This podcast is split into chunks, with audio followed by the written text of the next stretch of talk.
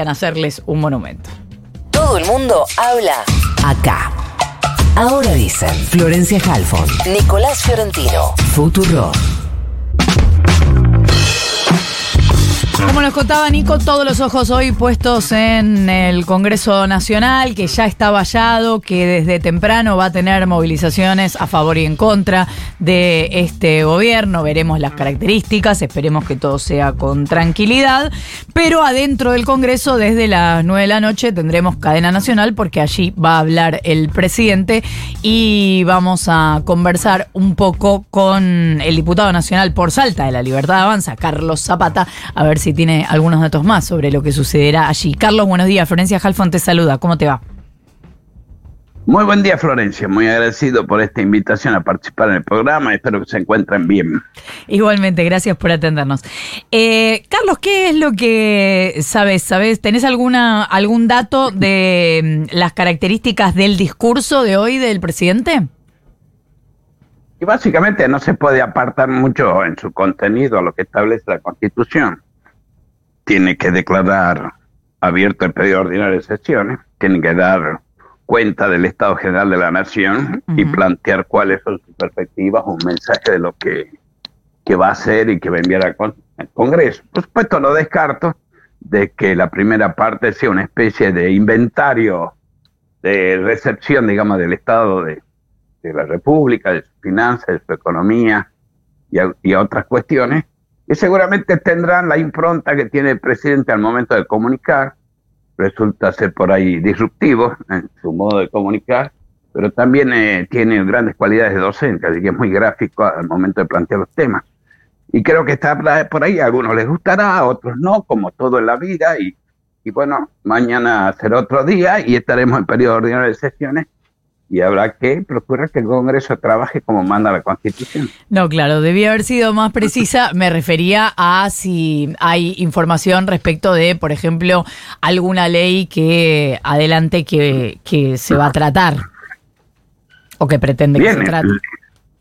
Bien, está la ley que, que volvió a comisión, la ley base, que tiene dos posibilidades, continuar su tratamiento como un todo, con el enriquecimiento de los aportes que, hicieron los distintos bloques políticos, o bien establecer una secuencia de acuerdo a la importancia y la necesidad de puesta en vigencia en el tiempo de cada uno de sus capítulos.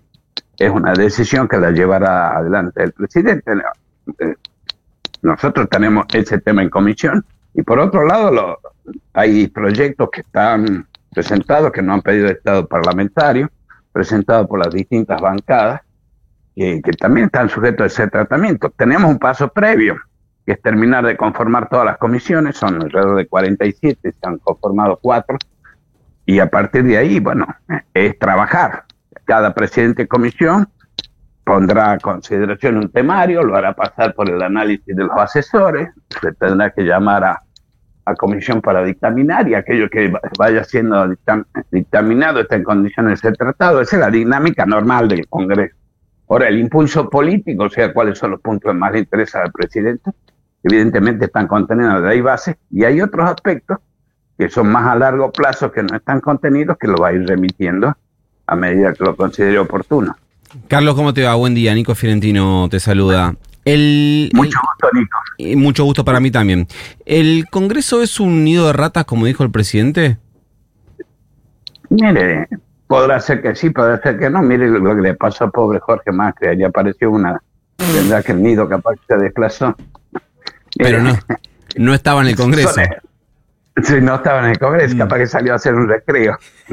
Pero bueno, yo no puedo despedirme al respecto. Yo considero que el Congreso, definido como tal, es una de las instituciones de la República, uno de los, constituye uno de los tres poderes, y en cuanto a si es un nido rato, no sé, la característica la darán sus integrantes. Yo no me considero aludido con esa expresión.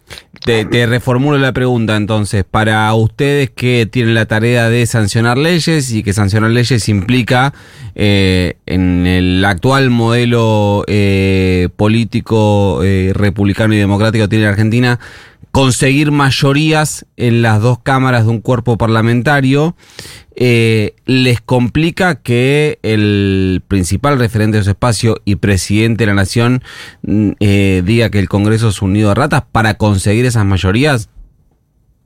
Yo no creo que... Eh, a ver, ¿cómo se consiguen las mayorías? La mayoría de acuerdo al, tipo, la naturaleza y el objetivo del tema tratar se consiguen las mayorías. Mm. Si es algo que tiene que es una necesidad urgente y, que surge de, todo punto de vista como algo imprescindible e inmediato, eso no, no requiere mayor esfuerzo porque sea de cual sea la banca, los legisladores son conscientes de las necesidades del pueblo. Después hay otros que pueden ser postergables y algunos políticos de la vieja política consideran que eso se transforma en hitos o bisagras de negociación. ¿Qué es lo que significa la negociación? Hasta ahora viene a ser un toma y daca y nosotros creemos que debe ser distinto el concepto de negociación parlamentaria. La negociación puede ser introducir alguna modificación, mejorar el texto o contemplar alguna situación omitida en el proyecto de ley que se pretende tratar. Mm. Ese de toma y daca significó una especie de comercio interno de votos, la venta de votos a través de que lo vimos con las transferencias discrecionales a las provincias.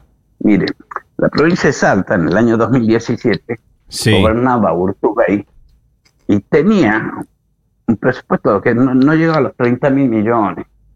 Y resulta de que el hombre se había pasado de rosca con la emisión de pasivos a corto plazo que están contemplados en la ley de presupuesto, deben ser cancelados el 31 de diciembre, y tenía 2.500 millones de pesos afuera y no, podía, no tenía cómo levantarlo.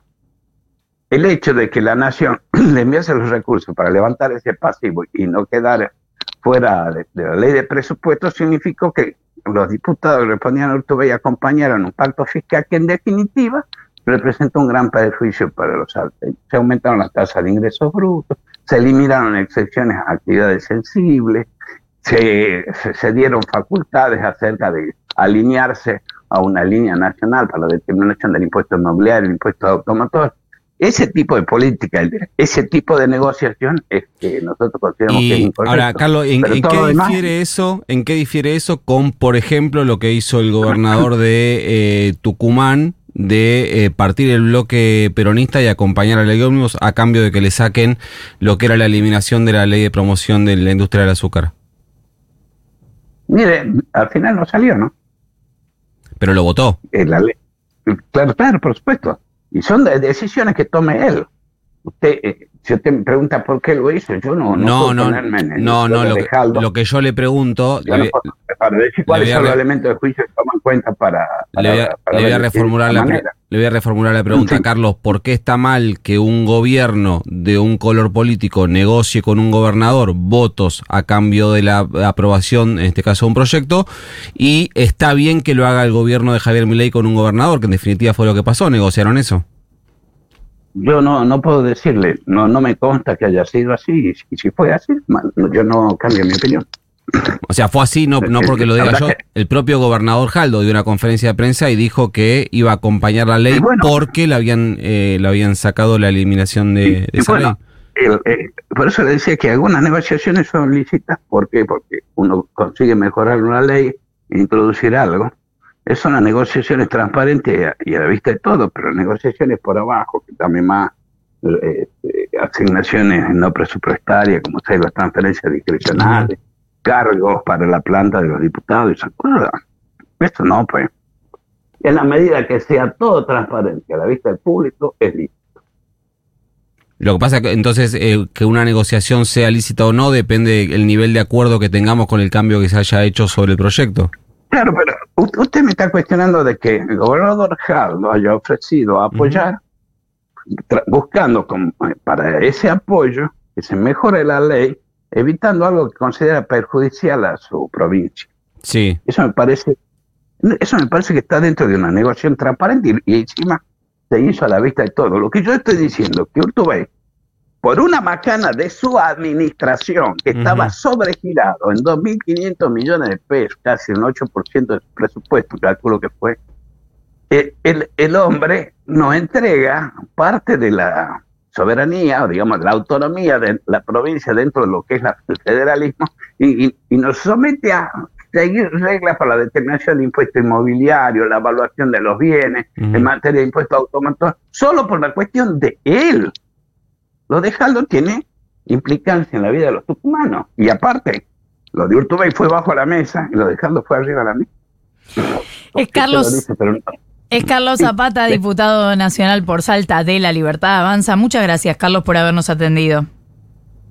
El agradecido soy yo y espero que tengan un gran día. Igualmente, un beso. Faltan 10 minutos para las 8 y media de la mañana. La mañana.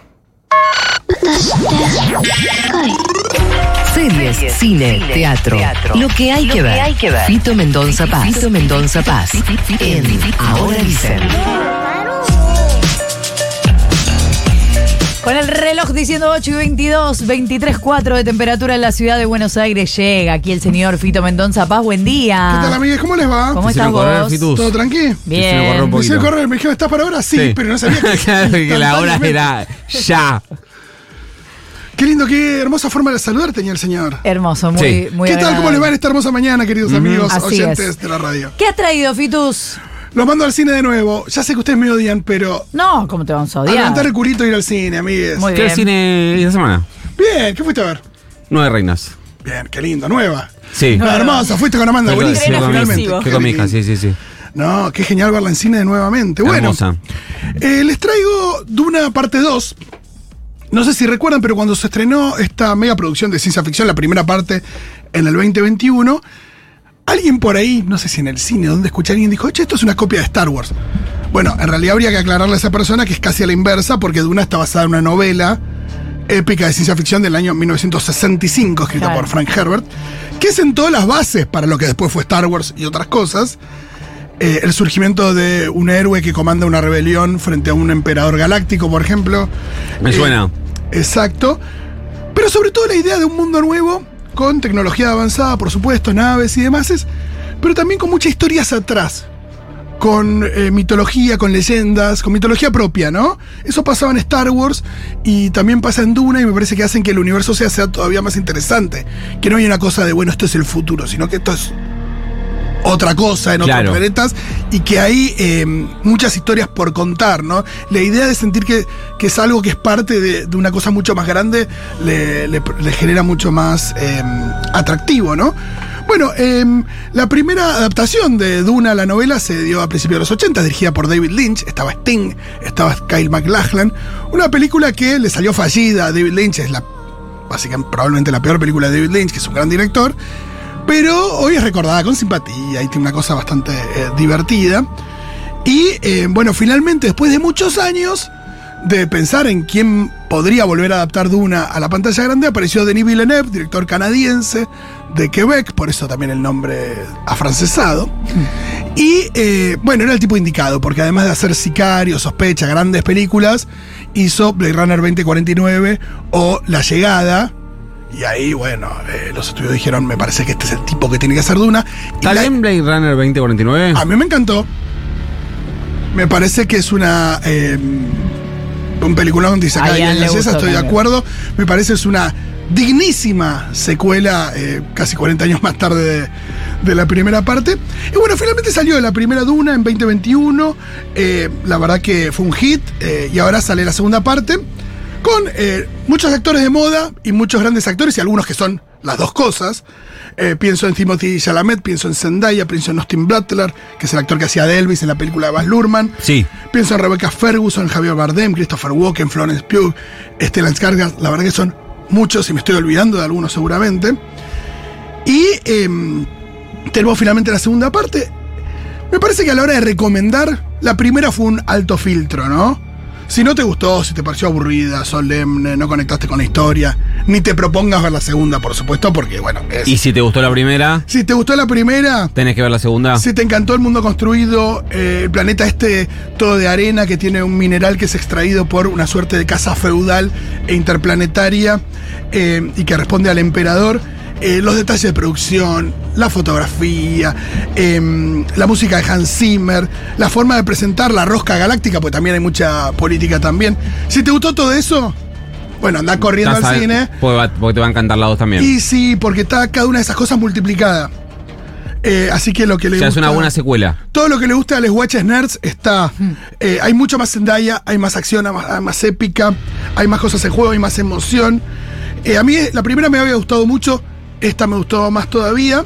Bien. Por supuesto que eh, cualquier defecto que alguien le pueda marcar a la película podría estar hasta de acuerdo. La idea de guardia con esta, guarda con esta grandilocuencia que a veces esta solemnidad me da impostada, pomposa. eh, eso puede pasar también, pero eso depende de cada uno. Claro, ¿entras o no entras? Claro, yo creo que si, la, si probaste la primera y dices, "Ay, me quedé con ganas de algo más o de ver qué pasaba en la segunda parte, y anda corriendo porque lo que pasa en la segunda parte es la definición de esta parte de la historia. Hay que ver si habrá más porque libros de Duna hay varios.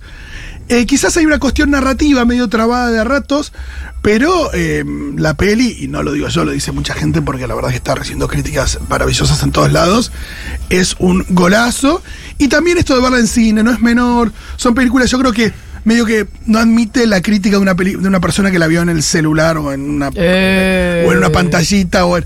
Hay en la imagen y el sonido que es Y puro y sí, exclusivamente no, del es cine, que ¿no? son, y son películas que están pensadas para que se vean en... Eh, eh, parece parece de más decirlo, pero películas como esta, como Avatar, son hechas por tipos que apuestan a que la gente vaya al cine, que Claro. muchas veces tienen la ventana entre el estreno en cine y el estreno eh, en streaming bastante más alargada como para que la gente. Estamos, estamos fitus ante la inminencia de una mega saga, más allá de que si sabemos de que se están filmando más o no. O sea, la sensación es que se. que es- No sé, yo quisiera que no haya mucho más por una cuestión de que las cosas cuando se estiran después siempre es muy difícil sostener al director, sostener a los actores, eh, eso me parece que lo puede, que podría afectar eh, a la peli, pero eh, siento que sí, que hay que mm, apostar porque también es un cine de autor, pero eh, a gran escala y para mucho público. Me parece ¿Qué que cuando uno ve las películas de Marvel, muchas veces no, no hay un sello de autor ahí, es, una- es un estudio que man- manda eh, fábrica de chorizos, ¿no? Claro. Aquí hay una película que sí, que tiene la impronta de un director, que tiene eh, muchas cosas absolutamente pensadas y laburadas para hacerse realmente bien, pero al mismo tiempo es a una escala enorme. Y eso lo, lo bancamos acá. Es la recomendación de Fito Mendoza Paz para este fin de semana que va a haber lluvia, por lo menos el sábado en la ciudad de Buenos Aires. Así que, eh, si podés, anda al cine.